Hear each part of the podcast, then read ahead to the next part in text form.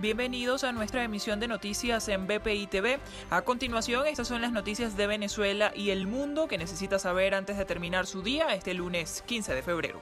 En la población de Calabozo, Estado Guárico, cinco personas fueron halladas en estado de descomposición en dos sucesos distintos. Uno de ellos se encontraba desaparecido según una denuncia que habían recibido las autoridades del Cuerpo de Investigaciones Científicas Penales y Criminalísticas. El primer hallazgo ocurrió el pasado jueves 11 de febrero, cuando cuatro ciudadanos, entre ellos una mujer, fueron encontrados en avanzado estado de descomposición en el sector Venegas, justo en la vía que conduce hacia Guariquito, en el municipio Francisco de Miranda.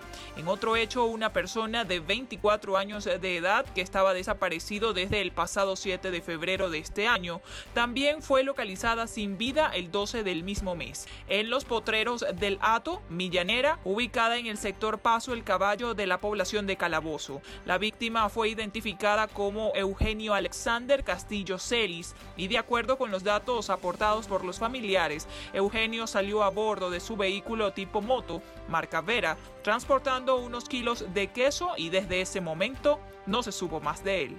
Los oficiales del Cuerpo de Investigaciones Científicas Penales y Criminalísticas presumen que el joven fue víctima de un robo. Sin embargo, este hecho aún sigue en investigación. La Organización Mundial de la Salud otorgó este lunes su aprobación de emergencia a la vacuna contra la COVID-19 de AstraZeneca, lo que allana el camino para la distribución de cientos de millones de dosis a países desfavorecidos privados hasta ahora de inmunización.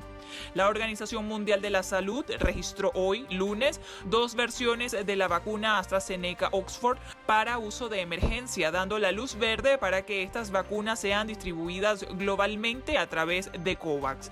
Esto según un comunicado de dicho organismo, en alusión al programa para garantizar un acceso equitativo a las vacunas.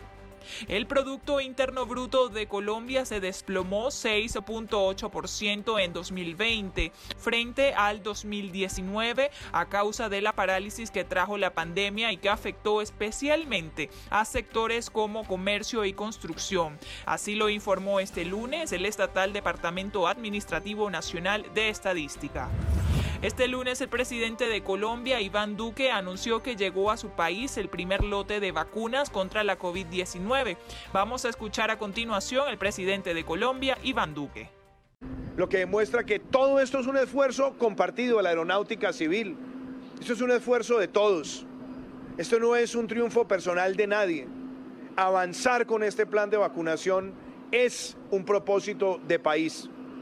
Y hoy llega este primer lote de más de 1.600.000 vacunas que tendremos en los próximos 30 días tendrá la posibilidad de llegar a distintos lugares del territorio y esperamos cumplir la meta de vacunar más de un millón de colombianos en el primer mes a partir de hoy cuando llegan las vacunas.